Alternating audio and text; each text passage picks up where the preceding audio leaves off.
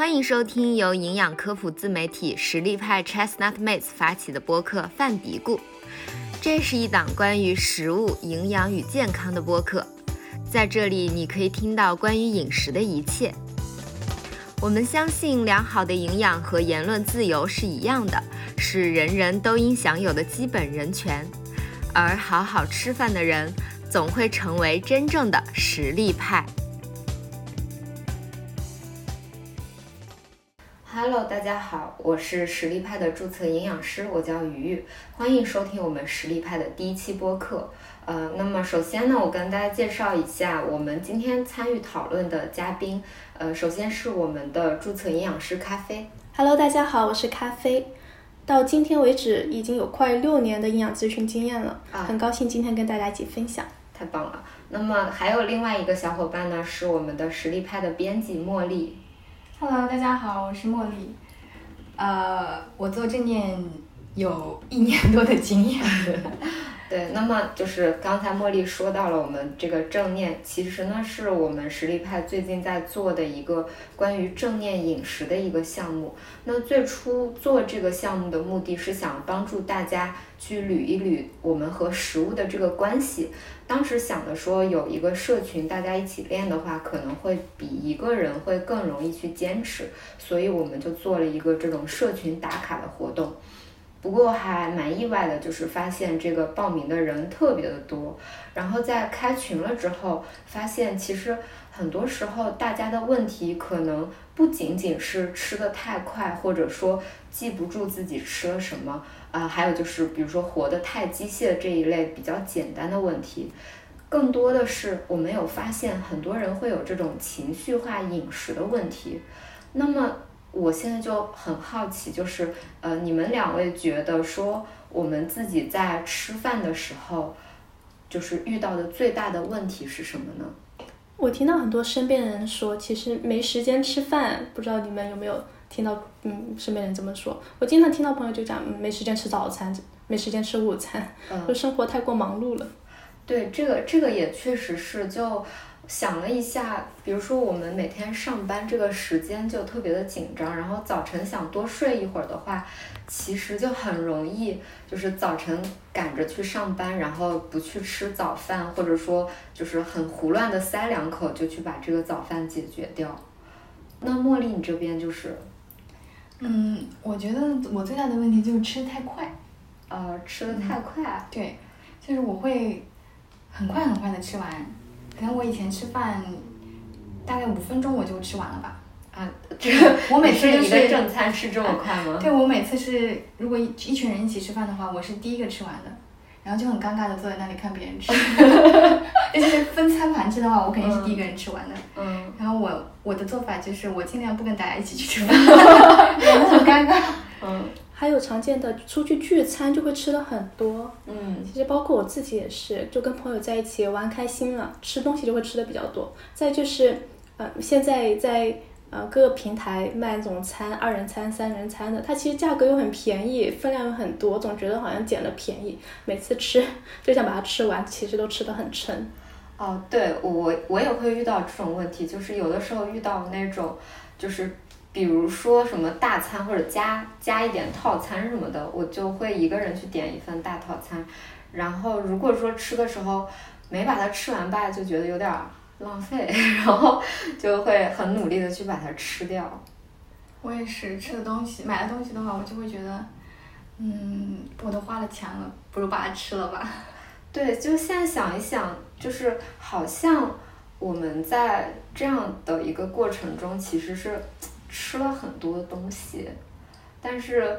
嗯，对于就可能对于我们来说，这只是一个吃的很多的一个情况，但或许对于一些人来说，它就变成了一个就是难以去控制的一个问题。对，我在群里面看到也是，大家讨论的最多的问题其实是情绪化饮食，那就是他其实知道应该吃多少，或者是他对健康饮食也是有一个概念的，应该吃些什么东西，他也是都知道，但他就是做不到，就是忍不住。我看大部分。为什么吃饭变成了一件这么难的事儿呢？对，而且好像大家都觉得时间不够用，一定要用吃饭的时间再去干点别的，工作呀、看剧啊、刷手机呀，总是想要把吃饭时间跟其他做其他的事情重叠在一起。对，就好像是一个多线程的这样一个任务的感觉。其实我之前在微博上面看到一个讲说，这个多线程的这种工作方式，其实对大脑损伤还是蛮大的。就是大家还是要对自己好一点，就不需要把自己压得那么深。就是好像我得有三头六臂，我得把事情全部都得做好，我得一次性干好多事情。其实人其实是可以稍微享受一点闲暇的，是不是？这可能也是来自生活的压力吧。在群里面看到很多人讲到压力，讲到暴食，经常这两个词是同同时出现的。嗯嗯，对我其实刚才是突然想到了一个事情，就是嗯。我不知道你们有没有小的时候有没有这样的经验，就是比如说我在写作业的时候会看电视，有没有这样的一个经历？就是我突然觉得说，我们到底是从什么时候开始就已经在尝试着，比如说要。多就是，比如说同时去处理多件事情，以及好像这种同时能处理多件事的能力，是一个就是被社会所鼓励的。好像如果这个人他有这样的一个能力，就变成了一个很优秀的一个对，就好像你你好像一次只能干一件事，就显得你特别磨叽，特别磨叽，效率很低。但是你好像一次可以同时进行好多件事，你就显得你这个人可以。这就感觉把人给工具化了。就我们好像是接受了一种。怎么样去更好的适应社会？怎么样去更好的做一个好的工具？这样的一种教育，然后从这种教育中，好像我们的饮食的能力也就被改变了。就本身我们是可以去好好吃饭，可以去享受食物的，但是现在我们吃东西的时候就感觉时间不够用，我们必须得看点东西，看点什么屏幕呀，看点智能手机啊什么的，然后就就觉得啊，我这时间我属于自己的休闲时间实在是太少了，这会儿。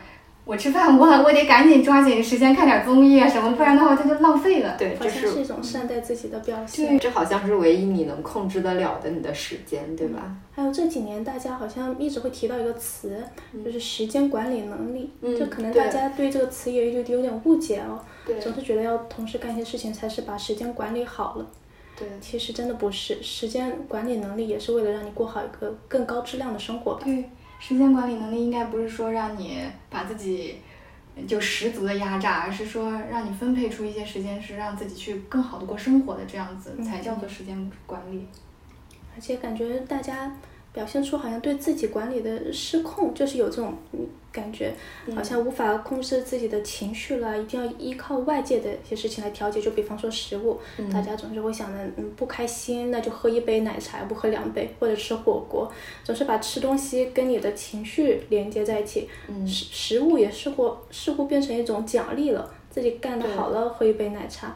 其实，嗯，今天也是想要跟大家来讨论一下吧。这一点经常听到，就是我们群里的小伙伴小伙伴会这么说，压力太大了，想出去吃，吃完了又有一种愧疚感。其实这是跟食物有一个不健康的关系了。对，这个我的感受是，其实呃，就是也有一些是因为我们的，比如说童年的跟食物相处的一个关系，它就有一定的这个。问题，比如说小的时候，或许就已经开始用食物作为一个奖励，你听话你就有糖吃，然后，呃，你就是今天表现不错，你可以，比如说爸爸妈妈可以给你买什么什么什么，就他本身已经把这个作为了一个嘉奖的一个机制。奖惩机制，也就是他把人的这个内部动机，他给外部化了，就说，本来我吃食物我就可以感，我就可以感觉到很舒服，我就可以感到很满足，但是我你现在说，哎。你只要好好吃饭，那我就给你奖励一个什么什么东西，或者我给你奖励一个另外一个食物。等于说你这个奖励机制就变了，你就变成你用一个外部的奖励替代一个内部的奖励，然后这小孩你这个奖惩机制变了，可能这个东西也是会追溯到我们现在成长大以后，然后这个食物对食物的这种。这种奇怪的这种联系吧。嗯，好在现在我了解到有些机构，他已经在对小孩子进行一个食欲教育了，比较科学的食欲教育，嗯，就是已经去除这种食物奖励的方法了。嗯，现在好像家庭教育也是嗯做的比较好了，也有包含在食欲教育里面。嗯，那这里也鼓励我们听众，如果有做家长的，可以去了解一下那科学的食育育儿，你应该注意哪一些事项嘛？对，包括就是童年的，比如说一些。跟食物不好的经历，它可能也会影响到你成年的时候对于食物的看法。就比如说，可能你小的时候不听话，被强迫吃饭，对，被强迫吃饭这是一个，或者不听话不给你吃的，这是这是另外的。又或者说，你可能真的经历过一些被别人抢了吃的的这种经历，就造成了可能心理上会对。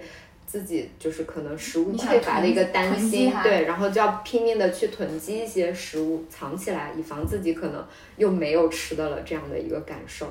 那这个它也会对，就是比如说现在的一些跟食物不良关系就造成一些影响。是，其实还是更多的是一些心理的问题吧。然后我看到还有一些群里的小伙伴是说，他会就是强迫自己去吃一些健康的食物，对，就如果他吃的。觉得他觉得自己这餐不健康，他就会觉得很有罪恶感。茉莉刚才提到一点，我觉得呃也挺重要的，就是好像现在健康饮食变成了一种枷锁，对，变成一种负担，对吧？就是好像嗯，一个是就是很多人对于健康饮食，它这个健康的认知就一定得是，比如说。非常的清淡，清淡到就是可能不放盐，然后不放油，这是一种。另外就是我不沾一点点的所谓垃圾食品，然后这个就是一个健康的饮食。但是我感觉，就我的感受就是，当你把它变成了一个就是很严格的一个。规矩的时候，它反而成了一个很严重的负担。就是我没有做到健康，然后可能有些人会因此就是去指责自己，说：“哎，你看你做这个事事情不对，你要去变得健康，这样子，对吧？”嗯对，我看群里面有个小伙伴就会讲说，他特别喜欢吃菜，然后如果他那一餐中他没有蔬菜的话，他就会特别惶恐，然后就很愤怒，然后就是想，不行，我这不健康了，然后他就会破罐子破摔，然后就去找一些。更高热量的食物去吃，然后反而更不健康。嗯，这个在饮食心理上面是一种病症，叫做健康食物强迫症，就是一定要一定要吃他认为觉得健康的食物，没有吃到的话就嗯对自己很自责。还有一种表现呢，是一旦吃多了，就要通过大量的运动去消耗这些能量，这也是这个病症的特点之一。嗯，所以大家也可以嗯去留意一下，是是不是自己有点过分的去追求这所谓的引号健康食物了？对，又或者说就是嗯，是不是一个是对于自己的要求过于严苛，对，过于完美，然后就是当你没有去做到这个事情的时候，然后它就变成了一种指责。就是仿佛我就不再是一个，比如说成对成功的人啊，我一定会失败，我的未来一定是一片黑暗什么的，就他会就他会上升到一个高度焦虑，对，就就从食物方面来批判自己吧。对，最后变成了就是本来可能是这一一餐食物的事情，然后最后引发了一一系列的就是我关于我自己的一个焦虑，是吧？最后就上升到自我批判，完了就破罐子破摔，就对，反正我就这样了。对对对对，那我就吃，那我就乱吃吧。对，会有然后吃完又后悔，然后就又开始节食，然后就陷入一个恶性循环。是的，还蛮多这样的一个情况的。然后我看群里面还有一些身材焦虑还蛮严重的。对，是的，就可能有的人他对数字。有个执念，就比如说他看起来其实已经不胖了，或者说看起来挺苗条了，但是他可能说啊，我一定要达到一个数字的标准，就不是说他通过一个外在的，可能别人看起来已经还挺不错的这种一个一个一个这种感觉，但是他自己就是一定要有一个数字的标准，我必须瘦到八十斤，我必须到八十五斤，我这多一斤或者多零点。多个零点儿的那种，多小不点儿我都不愿意，就这种心理。对对，体重数字是一个追求，还有很多，还有很多那个朋友在群里的朋友，他们对饮食热量、蛋白质的克数都是要求非常严苛的，这个让本身吃饭是件轻松的事情，他让吃饭变得。很有负担，很有压力了。如果有特别的那个营养追求，那是可以在营养师的辅导下来帮助你达到你的健康目标的。但是如果是平时自己每一餐都这样算的话，那我会有点担心，就是你的身体压力水平上升了。我们的有个荷尔蒙叫做皮质醇，这是我们的压力荷尔蒙。当你的这个皮质醇水平上升的话，身体它其实你的代谢机制是有发生改变的，你会身体更容易吸收热量、囤积脂肪，这很容易就让你进入一个恶性循环。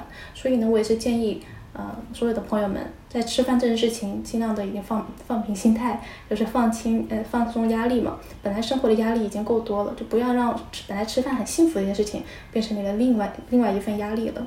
对，同时就是当你压力过高或者你很不开心的时候，可能你的大脑它还要去释放一些能让你快乐的一些，就是一些激素或者一些因子去帮你清除这个压力。那你本身就是你可能就更没有那么快乐了，因为本来应该去用来快乐的，它要去去帮助你清除压力去了。那这个时候你可能会更需要去吃东西，就更想要去吃东西，去让你有这种快乐的感觉。对，我其实好像之前听你们聊说，营养师就是学营养的这个，对你们最大的一个帮助之一，就是让你们更轻松的去吃食物。就是哦，原来吃点吃点那点，就是你们可能觉得不健康的食物，其实也没啥。就是有所有的事情都是要适量，就任在食物上也是一样。所有的食物都是要适量，你可以去吃你喜欢吃的食物，只是我们如果你有一定的追求的话，你有一个特别的营养目标的话，你要去稍微的控制一下你的食量，还有你吃它的频率，这是比较重要的。整体我们看自己的饮食结构是不是健康就够了。因为你吃一顿大餐或者吃一顿垃垃圾食品，引号垃圾食品，并不会让你整个人变得不健康。嗯，对，这里其实我还想要就是又想到一个点，就是关于，嗯，比如说是不是现在的一些广告啊，或者说媒体啊，它过分的去标签了这个健康和不健康的食品，就是呃，比如说就像是一些油炸食品，它。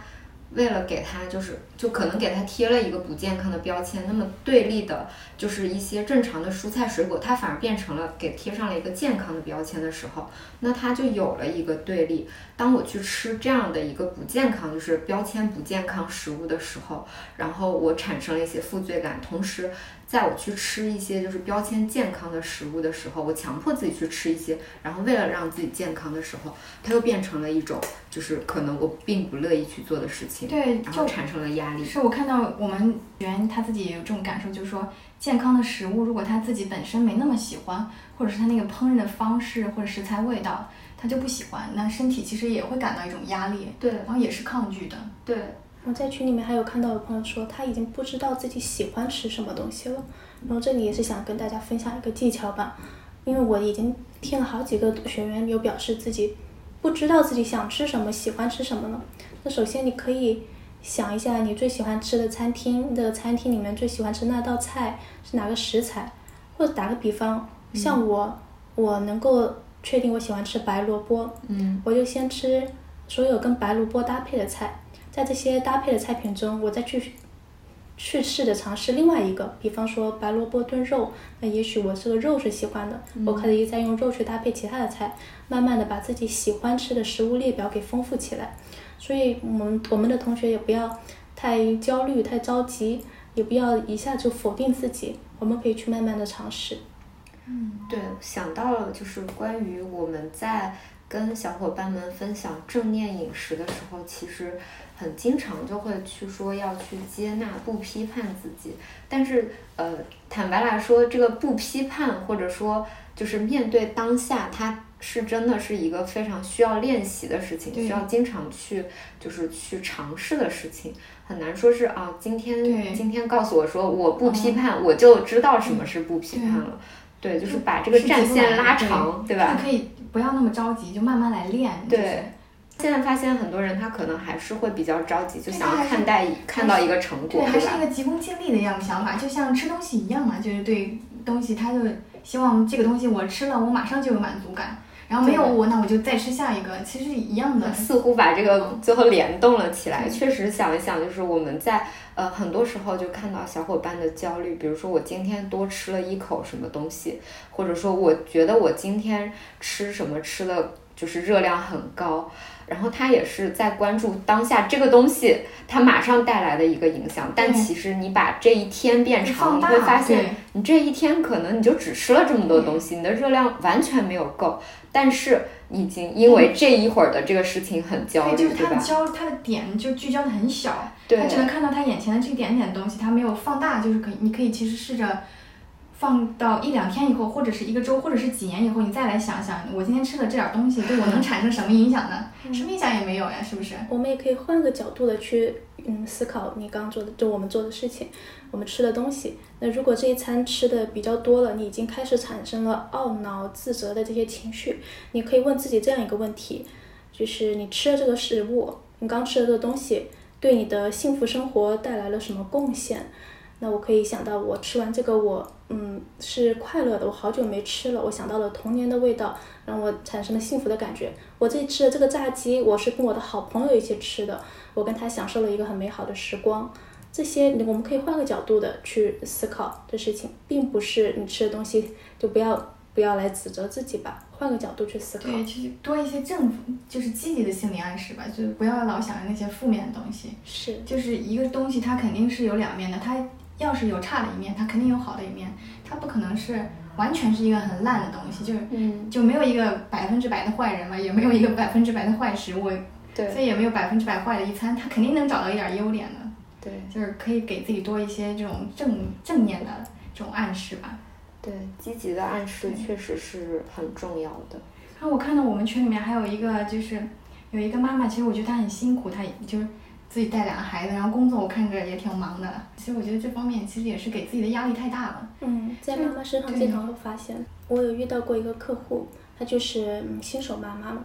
她每次哄完孩子吃饭，哄完孩子吃饭睡觉之后，她会在自己一个人时间吃大量的那个魔芋爽。他当时就是跟我说，他一定要追求那个味道很刺激的、很浓的东西，而且他吃到后面已经没有感觉了，但是还是会急切的去吃。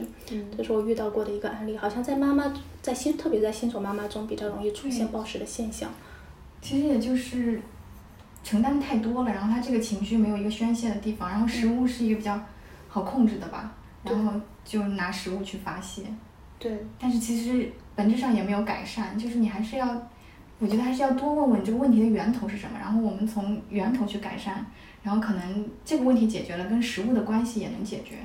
对，很多很多情况下，就是我们吃东西，它或许能够带来一些当下的一个，比如说我现在心情不舒服，我靠吃东西，然后来获得一些安抚，但是说它的。本身并没有去解决了这个让我心里不舒服的这个根本的一个原因，我并没有去解决了我的情绪问题，或者说我有焦虑，在我并没有去就是解决了这个产生焦虑的这个问题，我只是说去靠吃东西给我当下的一种掌控感，对，做一个发泄，那它最后就是相当于是治标不治本，对。对，但最后反而会给你在。就是带来更多的一个问题，就一个问题没有解决，然后引发一个新的问题。对对对，就是对，就是更焦虑了。承担的很多，我看还有很多人，就除了说因为家里面承担很多，其实也会承担一些，就是他会想说要把家里面的人的剩饭给他帮忙吃完，因为他有这种，他怕去剩饭，他就怕扫了别人的兴，然后他就强迫自己去吃东西，就这样一个。经常常见。对。嗯，有时候你可以把你的担忧跟别人分享，你可以跟家里人说。实在吃不完了，那我们下一餐再吃，或者在这就这一顿浪就浪费了，下一顿我们少做一点，保证以后不要做到浪费，也不要伤害身体。那如果跟别人在一起怕扫了兴，嗯，常见这种我给嗯一些客户的建议哦，就是在外面吃饭的时候，你可以让别人来点餐。就一般自己点餐的话，你觉得你是有责任要把它吃完的，你可以把点餐的这个事情让给别人，让出去，然后也提前的跟朋友说。嗯，我现在在减肥哦，我需要你们的鼓励哦，我需要你们的支持哦，这样朋友不要再逼你多吃了。对，我觉得就是要把自己打开，就是你告诉别人你现在是一个什么样的状况，你需要一个什么样的饮食，其实别人也会理解你的。就是很多人他会把自己先禁锢起来，觉得。嗯，他可能会是不是会觉得我不好了呀？是不是就不想跟我做朋友了呀？因为我我不愿意承担这些东西。其实其实大家都是相互的，就是你把你自己的需求说出来，其实别人能理解，然后大家还都舒服。对，其实没有必要就是自己一个人承担那么多。嗯，我我是觉得说，也许有些人他是有去尝试过，比如说跟家人去求助，或者说跟朋友去讲的，但是他不一定能得到这种支持，对，就可能就会被家里面人说，哎呀，就是呃，你这个什么，这多大点事儿啊，或者说你这个。对，就是哎呀，别这么矫情啊，事儿多啊，赶紧吃饭吧什么的。那这个时候就很需要很需要我们这样一个社群来让他有一个倾诉的口。其实或许他们是尝试过去倾诉，但是不一定得到一个支持。这个时候反而就是，嗯，我觉得说，就像刚刚说，社群找到一个跟我很相近的群体，对，或者说是。嗯，比如说写日记，又或者去直接去求助专业机构，它能够带来的帮助会更大。对，就是因为像一些比如说受过专业训练的人，他是不带批判去接纳你的事情的。你可以去，就是去把你的这些心情去讲给他听，或者说你们可以一起去，嗯，就是讨论这个源头是什么，对，解决的方法是什么。那这个可能会帮助会更多。是的。在群里面看到更有更普遍的一个现象吧，嗯就是你并没有真正的暴食症，只是很容易吃多了。其实大家可以简单的区分一下，就是你只是吃多了，容易吃多了，还是真的是有暴食症？对，确实就是呃会有两类，一个是嗯可能我经历过这种暴饮暴食，我有点担心，所以我现在就会很小心的对待我的每一餐的这个吃东西的情况。呃，然后一旦我有这种吃多了，我就就是当然本身因为我并没有真正理解了这件事情，所以说我吃多了，我就把它误认为我在暴食。还有一种情况就是有可能是你在正餐或者说你在该吃东西的时候你没吃饱，然后你本身是有了饥饿感，可是你并没有想到这是你自己真的有这种生理性的需求，然后你就担心自己吃多，担心自己暴食，就会有这这种情况。那在营养学上，我们有没有就是一些指征？就是如果你达到这个标准，你就是可以初步判断自己可能是有暴食症的。嗯嗯，有的，就是暴食症，它是一个可以被诊断的一个病症，叫进食障碍症，是一种进食障碍症的一种暴饮暴食。嗯，它不是你偶尔发生的，不是像我们去旅游了、去聚会了或者节日你偶尔吃多了，它是可能会连续至少三个月。很频繁的每周出现，出现两三次这样暴食，而且每一次吃你是吃大量的食物，就是不同于一人份。比方说你吃呃螺蛳粉，一般我们可能吃三分之二就一就快吃饱就饱了。但是嗯像暴食呢，你可能吃两份三份，像汉堡一样，你可能一人份是一个，但是暴食你可能吃了两个三个。它不一定是垃，就是所谓的这种嗯垃圾食品，它也可能是大家认为很健康的食物。比方说两份沙拉，就是出乎正常量的，而且你在吃的时候是失控的，你没有办法控制自己停止，你没有办法感受自己饱腹感，甚至是大脑一片空白。如果你出现这样的症状，那可能是有是有患了暴食症，而且在每一次发生完之后，你的意识慢慢回来了。你才意识到你刚吃了这么多东西，你好像那个时候就有点像是断片了一样的。等你意识到你吃了这么多，你紧接着会有一些内疚的情绪，会有感觉厌恶感，而且一般暴食的现象是在独自一人的时候发生的。偷偷吃那种。对，并不是在聚会的时候你你暴食了无法自控，所以啊，这还是有有诊断标准的。那如果我刚刚说这些你在你身上也都出现了，那我是建议你去找专业的营养师。或者是医生给你呃比较专业的帮助了，那我们可以来想一下自己是不是呃暴食还是多吃呢？也有几个呃问题你可以问自己，帮助你来来做一个判断啊。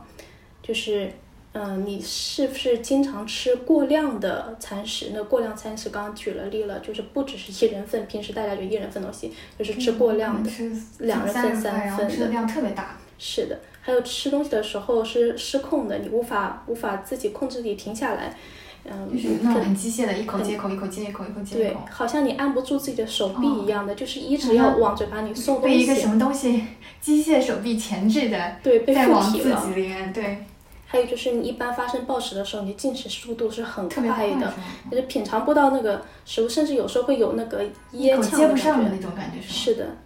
再就是吃的时候，身体会有很强烈的不适感，你可能恶心、头晕，嗯，这种现象，或者是肚子胀的难受，嗯，或者是你会觉得很愤怒的情绪，你身体感觉不适，或者有些人身体还会发冷，嗯，嗯，你就会会出现这样的情况。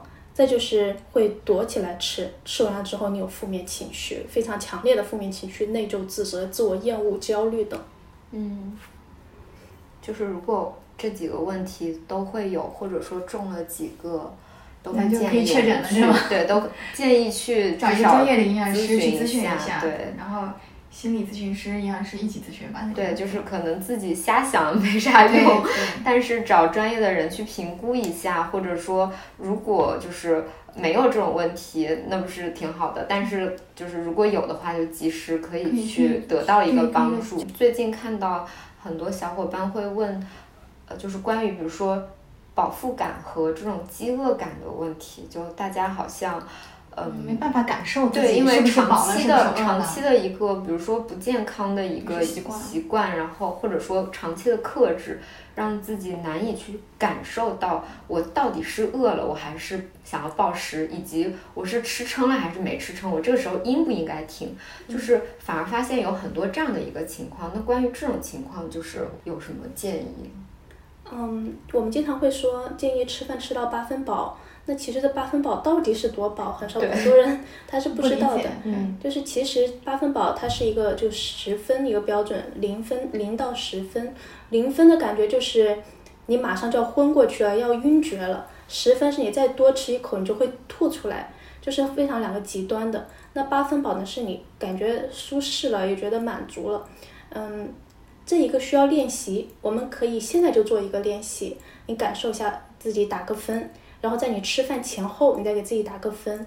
那一般你经过两三天的训练，你就会有一个比较明确的刻度。因为每个人的感觉是不一样的，我也无法给你形容出我的八分饱八分饱感觉是什么样子的。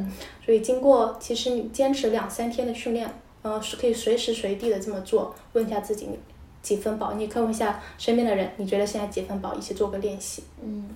对，除了这个就是自己的一个练习之外，可能去找营养师来帮助你重新去规划一下你的三餐，也是一个比较合适的事情。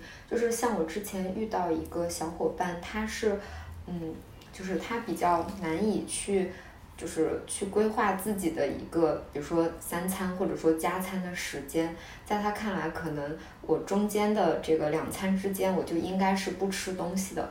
但是说，可能在我评估下来，然后发现你的早餐跟中餐时间隔的一个是非常长，另外一个你本身的工作或许就是一个非常消耗的工作，所以这时候我是会就是更建议你去选择一些好的一些就是高营养的东西来进行一个适当的一个加餐的。那其他可能就是有这种情绪性饮食的呃问题的小伙伴，他就会担心。中间这个我想吃东西是不正常的，它其实是需要就是我们比如说营养师去帮助他去重新做一个饮食的一个规划的。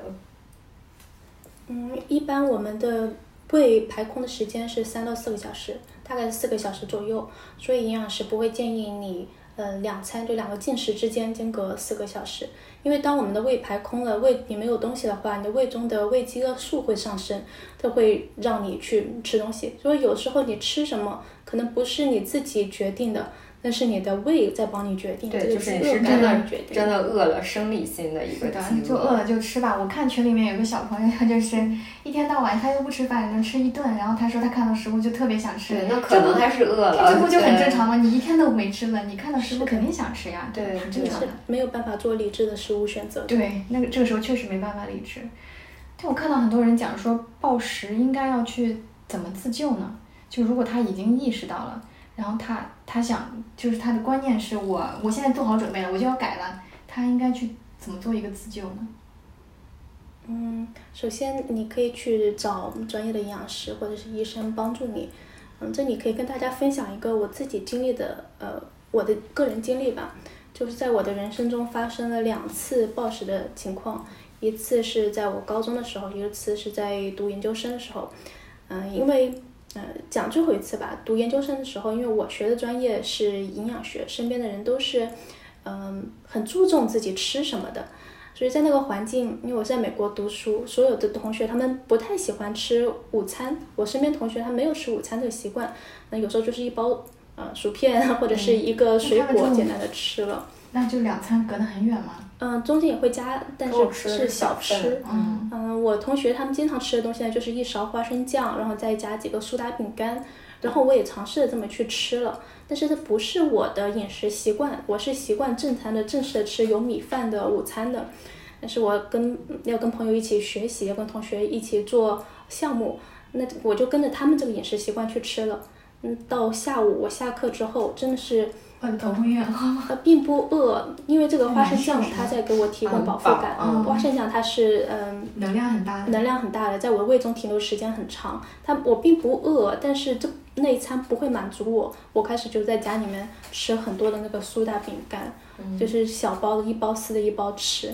我当时其实已经想完了，嗯，我要停下来了，但是就是停不下来。所以我非常理解群里面有经历过暴食的朋友们。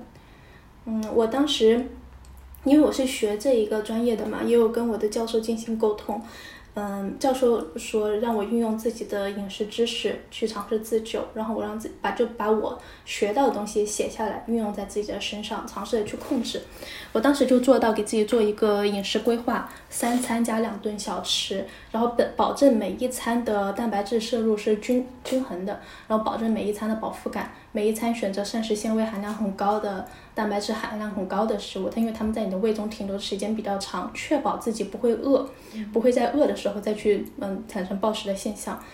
嗯，我在嗯选择小吃的时候，多选的是那种高蛋白的酸奶，就是希腊酸奶。我当时吃的是这个，然后还有水果，还会加一些奶酪。那个时候比较容易买得到。再就是我要保证自己的进食时间不超过三个小时，肚子里一定是有有东西的。我在吃前之后也给自己有意识的去感受饱腹感，因为我不想让自己丢失了饱腹感的这种感觉嘛，还是希望自己能够判断的出来，所以每天都在练习，随时随地的都在练习，包括有时候上课的时候在也在快速的问自己这个问题：现在几分饱？我要不要去嗯买一个小吃？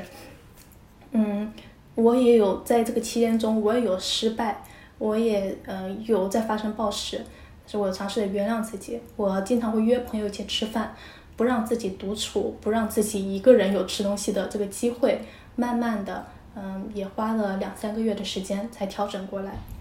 对，其实说这个东西，其实还是需要，就周围的人也给一个帮助吧。就不管你是去找一个营养师，还是找一个心理咨询师，还是说你自己制定一个方案，还是说你还是需要一些支持的。就包括大家来到这个正念饮食的群，其实也是。得到一些支持，就大家一起分享我们今天吃了什么，然后有人鼓励你说，哎，你这样吃的其实也还可以，你不要苛责自己，啊，你这会儿不用吃了，这其实是一个很好的帮助。对，在群里打卡也是一种不让自己独处的方式吧。对，就包括说一个人有的时候想问题，他可能是。很难去把它想清楚的，他就陷进去了。对，就自己。这时候别人可以给他开一个窗。对，就是虽然我们在正念的时候说是分享，你把你的情绪单独的给拎出来，或者说你意识到你的情绪的时候，你把它给写出来或者讲出来什么的，这个虽然是一个就是帮助你把自己跟情绪抽离出来的方法。但是对于比如说没有去训练过，或者说前期接触这个方法的人来说，他可能就是比较难。那这个时候有朋友的陪伴，或者说有群的陪伴，或许是一个好的一个方法。当然，如果在没有这种就是帮助的情况下。也可以尝试写日记，就把自己的情绪写出来。我现在是什么感觉？然后我现在为什么很想吃？或者说我现在就是很想吃东西啊什么的，然后把它写出来。自己一个梳理的过程吧。对，梳理一下自己的一个情绪，就帮助自己不要陷在一个自己脑子一团团，然后陷在这种一团团的情绪里面，可能会更有帮助。而且我发现大家都是在晚上的时候特别容易忍不住，就是晚上的时候特别想吃东西，好像白天还。可以控制一下，到了晚上就不行了。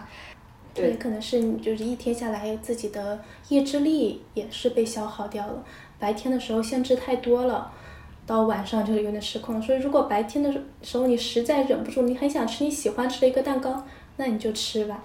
对，嗯，这样的话到晚上我们暴食的东西可能更多，因为在晚上进食多的话，对我们的呃代谢健康还是有伤害的。对，又或者说是因为你白天确实时间被占得很满，这个时候你是就是没有想通过其他的食物有一些掌控感。对，就是这个时候你并没有什么精力去想一些别的事情，然后你就被塞满了。等到晚上的时候，好不容易啊，这是我的一个我自己的时间。当我很想要去掌控我自己的时间的时候，我就去通过食物去暴食了。当然，除了这个，不是还有比如说晚上比较容易买外卖，就是可能确实是需要就是忙了一天掌了控感吧，可能就是就是想要自己对自己生活有一种对。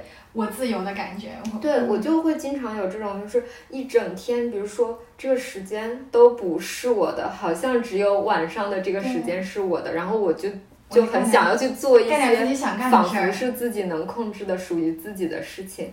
那它其实并不是一个健康的一个，就是和自己相处的方式。是对那，有没有什么就是一些技巧可以让你防止你晚上去暴食呢？首先第一个是要区分自己是不是真的饿了，那么就是要呃尝试着去感受自己是不是，比如说评估一下你前面是不是吃的太少了。那如果真的是饥饿感在的话，吃东西是正常的。只吃了一顿饭，对对对。，就 那就完全你就不不要有负担，该吃吃，然后挑好点儿吃，吃的幸福一点。那如果说你这个确实是一个情绪性的一个，就是你突然涌上来这种就是不吃你就焦虑难受的这个情绪的时候，呃，就是你也可以给自己设一个时间点，就是啊，我从现在开始，我有这个情绪在了，那我冷静上十五分钟。如果说在这个十五分钟过了之后，我还是很想去吃，那没关系，你就去吃吧，你就是想吃东西了嘛，没关系，就去吃好了，嗯也不要去批判自己。就是像离我冷静期。对，就是我已经冷静过了，我认真的思考过了，对，这就是我想吃的，好，我就去吃吧，也就接纳自己这个情绪，然后要吃就不要有负担，但是在这个十五分钟冷静期之间，你可以再去做几件事情。第一个就是说，呃，远离食物，远离能接触到食物的可能，包括就比如说冰箱，包括你桌边的小吃，然后包括就是可能一些。图片，别人在那边谈论发照片发的好吃的，然后你刷朋友圈或者刷吃播，这些都不要。产生一些刺激，然后就对，你就远离这种刺激的东西，然后你可以去，比如说散散步，或者说去就是一个安静的地方去做一会儿深呼吸，然后去冷静冷静。对，这是其中一个，就是你可以在这十五分钟内去尝试的。然后或者就是如果你是就是嘴巴饿了，你嘴巴很馋。你可以去尝试漱一漱口，带走这种感觉。如果说这个最后还在的话，那就是嗯是吧？对，另外就是问一问自己，嗯，你现在的情绪是什么？你是因为饿了，还是因为你有其他的一些情绪在？你是因为你真的很无聊、很焦虑，然后或者说我现在真的好烦，然后想要吃东西，还是说就是呃，就是其他的一些原因？就是去看看自己有没有一些。背后的情绪在，如果说真的有这些情绪，你可以把它写出来、念出来，或者说就是，嗯，就是去把它拎出来，然后不要去批判说我这是个失败的人，我怎么这样子，我居然有情绪了，然后什么的。人就是可以有情绪对，我是可以有情绪的，就让它流动就好了。对啊，就是不需要因为因为情绪而惩罚自己，而批评自己觉得不好。那么就是接着就是去像刚刚说的有情绪，或者说去就是去发现了情绪之后，就去接纳这种情绪。对不要去批评他，就对，啊，我有这种情绪，是的就让他有吧，又怎么样呢？对对，情绪在就在，我没情绪还是个人吗？是不是人就会有情绪，对。对，就这些都是正常的，又或者说造成这些情绪的原因不一定是你的原因，可能是一些其他的事情，对吧？更深的一些原因，那你就去关心一下自己。当然，如果说这些大家都做了，然后呃十五分钟发现还是很想吃，那么就去接受自己想吃的这件事情，然后去吃就好了，就不要再没有就是负担了。比如说你这十五分钟之后你想吃，然后有暴食的时候，就推荐的一些可以食物，就你实在忍不住，那有没有什么好吃的？就是暴食的时候是方便你控制的呢？嗯呃，我有两个，嗯现在分享这两个之前呢，我先补充一点，还有一个就是很多时候我们是分不清，也许你会分不清自己是饿了还是渴了。当你真的很想吃东西的时候，你可以先喝一杯水，也许你只是渴了而已。对。但是你喝了水之后，你还饿的话，那就吃。我们做的所有的正念饮食的训练，不是让你少吃或者不吃，是让你在你不饿的时候，嗯，就不吃。对。你饱了就停下来。是，就是感觉到自己身体的信号。嗯，是的。那刚刚就讲到说有什么东西，可以对暴食的时候吃什么比较好？让你冷静一点。对。呃，有两个，就是一个是我会推荐的那个口气清新剂，这个其实在心理上给你做了一个 twist。嗯，像我们刷了牙不会想要吃东西，这是玩的一个心理战。你喷一下口气清新剂，那个薄荷的味道可能会清除你想吃东西的这种感觉。大家可以尝试一下，对不少人是有效的。嗯。甚至在减肥的时候，我也会推荐一些客户，在你们去聚餐吃烤肉的时候，你可以带一个口气清新剂，很小，带身边也方便。你感受到了自己饱了，你做了决定了，不该再吃了，你可以在口喷一下，喷两下。对。对，那感觉能够抑制你，让你头脑清醒一点。对，还有一个就是呃冰冻葡萄，它只是放慢了你的吃饭速度，因为吃吃东西的速度咬不动，你要含着去感受，这可以缓解你的一个感觉。会不会有人就是吃这个冰冻葡萄，然后就很急，就他控制不着，噎 住了呢？还是想慢慢吃的慢一点。然后这个就没办法，就为了防止自己就失去生命，就会会对，要慢而且冰的这个口感在嘴巴里面可能很难去把它立刻吞下去，这两给你缓慢的机会。那其实就是还是想要就细细嚼慢咽吧，对不对？这两个其实是一个嗯，不是最佳的选择。那首先，我们真的很想去吃东西，无聊了想去吃东西，我们可以想的是你能做什么事情缓解你的无聊，缓解你的负面情绪，而不是想着吃什么东西让自己的负罪感少一点。我们心理上的变化也是有的。再就是刚刚茉莉说的，要做到细嚼慢咽。那细嚼慢咽有没有什么技巧？细嚼慢咽，嗯，我们现在感觉很模糊啊，细嚼慢咽多细多多慢？那其实。你可以尝试在每一口食物，你都嚼十二到十五下，不管你吃的是豆腐还是肉还是蔬菜，你都嚼十二到十五下，放慢你的吃饭速度。很难，我在我的经验中很难有人一餐下来都是这么去数数的，因为也挺累的。你只要保证自己在吃饭的前五分钟你能够做到，你就能够清晰的感觉到自己的饱腹感。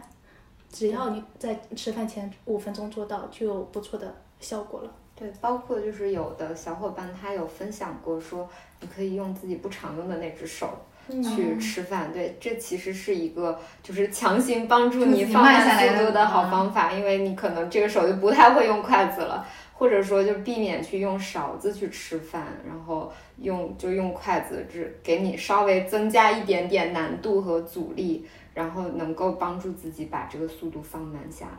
再或者是用小号的餐具，嗯，我也会鼓励客户，如果你吃真的很难的话，你吃饭你可以用那个 baby 用的那种餐具，小孩子用的小号的餐具，让你的每一口的量小一点，慢一点。我看到很多小伙伴，他们他他们其实是，就是他们也意识到自己的问题了，然后但是然后在做正念饮食的过程中，然后就觉得自己好像没有什么进步。就是如果我们要让正念饮食它去真正发挥作用的话，我们需要。有一个什么样的前提吗？嗯，我们会慢慢感受你跟食物之间的关系是不是健康的，而且这个健康关系能不能长久，可以自己经常问自己这样的一个问题。嗯，一般我们养成习惯，人家说是多少天来着？二十一天。二十一天。也许你做到十四天到二十一天，你能感觉到自己变化。这个期间你做到不暴食、不责备自己、跟食物和解了，那就是一个很大的进步呀。对，包括就是，其实有的小伙伴他会觉得没有变化，可能是因为他又经历了一次，中间又经历了一次暴食。但是当你发现说，我原来可能一天就会就每天都有暴食，然后我现在是，哎，我隔了一天，对，我的暴食的频率有变少，又或者说就是我在每次吃东西的时候，我都有刻意的去。就是去放慢速度，那其实这都是一些就是正向的一个变化，然后他可以把这个事情分享出来，然后周围的人可以给他一些鼓励，那其实这也是一个对他的这个行动的一个正向的反馈。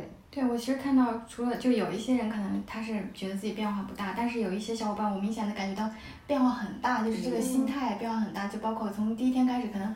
他非常焦虑，就就一直在问我怎么办，我怎么办。但是现在就是他吃了东西之后，他觉得啊，那没事儿，那就我就吃了吧，我现在就要去工作了。对，这种其实变化还是挺大的，就是他可能意识到问题，然后他去跟自己对话，然后去得到了我们可能群里面的小朋友的一些接纳，然后他现在就是也在执行这个方案，就是我们可能金狗有给他一些。就是我们有在群里面分享，就是暴食的人应该怎么样去吃，然后他那个时间点是怎么样的，然后大家真的去执行的时候，其实就会带进一个正轨里面。对对，其实还是非常需要就自己的自己去接纳吧，自己去做是很重要的。对我我是觉得说，可能现阶段就是，也许是社会吧。的一个习惯，就好像很少去真的去认可别人。对对，也不知道是不是我的一个误解，但我感觉到就是大家去夸赞啊，去赞美啊，其实是缺少赞美的，就是大家可能。就是你做的好，你是应该的，但是你做的不好，你要谦虚，对，那我们就批评你了。就是你可能不管是在职场上，还是在跟朋友的交往中，其实很少得到一些正面的反馈。但是人其实非常需要鼓励的，就是你做的好，你确实做的好，你应该很细节的看哪有一点的变化，我都可以去告诉你说，你你居然有这样的一个变化，你做的很好，然后应该是得到一个鼓励，对积极的这样一个情绪吧，然后就会让你做的更好。就好像我之前看。那个 P 歌里面吴建豪讲的，说我每天都要鼓励自己，我每天都跟自己说，你做的好，你做的很棒。对，这个这个真的很重要。他这是一个正向的自我暗示。对，我们做的所有的改变，所有的行为改变，它都是有进步跟后退的，这是很正常的。但是我们做到，只要不放弃，你只要尝试去改变，偶尔失败也是可以接纳的。你只要不放弃，你就是成功的。对。就是就是偶尔失败一次，它并不会意味着你永远都是失败的。然后当你发现哦这件事儿我今天没做好，那没事儿，我看看我为啥没做好。然后明天的时候我是不是就可以避免，或者说我就能够注意到，就是我。和今天不一样，他是不是就已经是一个做得更好的一个结果？其实其实是注意到自己的这种变化的。我感到一个很大的变化就是，他们一开始是非常强调自己又吃多了又怎么样怎么样的，然后到现在第八天的时候，其实他不再去很重复的自己去强调自己又怎么样做了什么不好的事情，而是说，嗯，那我就吃吧，我还享受它吧。对，就是其实这种负面情绪的话，它是你。你自己在阐述的时候，你觉得你可能是在释放它，嗯，实际上你可能是在强化它，嗯，然后会让你这种负面情绪，就是让你得到一种固化吧。但是如果你其实就给自己一些正念，就我们现在做正念饮食，就不要去抱怨，然后其实你就会获得一些帮助，嗯，是的自己就会更容易接纳。对，抱怨其实是希望自己被看见吧，自己情绪被接纳，可能我们。也是跟家庭或者是社会经验有些关系，就是没有怎么得到过别人的接纳、赞美啊这样子的，所以就希望自己能够被接纳，所以就不断的去向外界重塑，哦，我这里不舒服了，我我今天又怎么样？他们其实内心是希望被接纳的，但是其实有一个点我们可以做到，就是我们现在已经是成年人了嘛，我们其实不需要，嗯，再有一个父母来无条件的爱我们自己或者怎么样，我们其实可以就自己做自己的父母。自己去发自内心的去改变，这是一个非常重要的点。嗯，就是我可以，我心情不好，那就没关系，我已经成年了，那我就我该吃吃，该喝喝，该动动，然后这样其实更容易回到一个生活的正轨里面。是，我看我们群里面其实整个环境非常好，大家都是很愿意去鼓励别人的。对对。嗯，是个很很积极的群。对，就是或许是经历过的人，他更有这种同样的感受。对，因为淋过雨，所以更愿意给别人撑伞。对 对，所以其实是挺温暖的一个群。其实我觉得在这个活动里面，其实对我们自身也发生了一些变化。像我，虽然就是主持这个活动吧，但是我自己吃饭其实有存在一个吃的特别快，然后没味道的一个问题。嗯。但是我就跟他们一起练下来这个过程中，我就觉得自己。哎，吃饭速度变慢了，而且真的是变慢了。就是我好像也没有刻意的要求自己去变慢，但是在正念打入我心里面这个过程的时候，我会觉得食物是一个这么美好的东西，我怎么能够这么 懈怠的对它呢？我怎么可以对它这么无理呢？我应该珍惜它，我应该慢一点去吃。然后，然后也没有自特别强调自己去慢一点吃吧，但是就会有这样的行动有意识的去变慢。还有什么要分享的吗？嗯，然后我我我在这里面感觉到一个点，就是正念饮食，它其实不是一个一两天就能完成的事情。就很多人群里面的小伙伴，他自身的那个营养观念，包括健康知识，他是非常全面的。他其实不缺乏建议，就不缺乏你告诉他我该怎么动。他们缺乏的是一个那个心理的推力，就他们知道该怎么做健康，该怎么吃健康，该怎么睡健康，但是就是没办法展开行动。然后在群里面大家一起聊天，然后营养师给他们提供一些帮助，其实就是帮他们在积攒这种心理能量。就这个能量够了的时候，他们就能够开始采取一个自己的行动吧，这种感觉。然后我看到很多群里面的小朋友分享，就是他们会说，嗯，自己之前参加了很多语营，但是还是很焦虑。但在这个群里面，他们就感觉自己跟自己和解了，很多问题就迎刃而解。嗯。然后就以前的群会说，一个月你得瘦多少斤，你得多严格，你多自律。然后完了就让人感觉精神特别崩溃，但这个群就会让大家放松下来，然后这个感觉还蛮好的。我觉得这是我们对大家一个帮助吧，还是蛮有成就感的。这是个很有爱的群。对，我会发现很多群里面朋友，他们改变了自己说话的那种风格。对，之前就是更多是呃像抱怨，很冲的，对，很冲的，对。现在描述更平和了，更是叙述的，我吃了什么，怎么样了。就是好像开始发现生活中的一些东西了，就一开始好像只只关注。自己的这个情绪的方面东西，现在就开始有融入到生活中去。我觉得这个变化非常大。而且我我有看到一个男生，他分享了自己就是关于吃东西的这个口感的这个，我觉得好丰富啊。他说，呃，理想中的完美食物，比如金枪鱼大腹，明明油脂丰富却有果冻的口感，开始吃进去的是一种油脂的奇香，然后是氨基酸的释放。仔细咀嚼又会有甜味，吞咽的时候还有回甘，我真的觉得这是食神吗？这是说作者吧？就他他会品味出这么多丰富的层次，那就其实食物带给他的身心变化肯定是非常大的。嗯。所以我觉得咱们这个群还是非常值得，就这个正念饮食练习还是非常值得的。就是这个活动嘛，它反正也是一个会定期去举办的，所以说就算比如说你这次错过了，或者是中途退出了，也没有任何的问题。对，下次我们办的时候再来加入加入我们。不要给自己压力，开心点。那我们今天就聊这么多吧。那今天就聊到这儿吧。那我们下期再见。对，每个人都开心一点。感谢两位分享。不要给自己那么大压力。好，不要给自己那么大压力。拜拜。无论世界再纷扰，一日三餐中总是蕴藏着治愈自己的力量。和食物做朋友，用健康过生活。欢迎关注我们的营养科普公众号“实力派 Chestnut Mates”，小红书营养师小栗子，母婴营养公众号“雅米孕育 New Care”，小红书养娃小天才辣老师，助力专业医学营养师职业发展公众号“营养工会 Nutrition”。好的，那我们下期再见啦。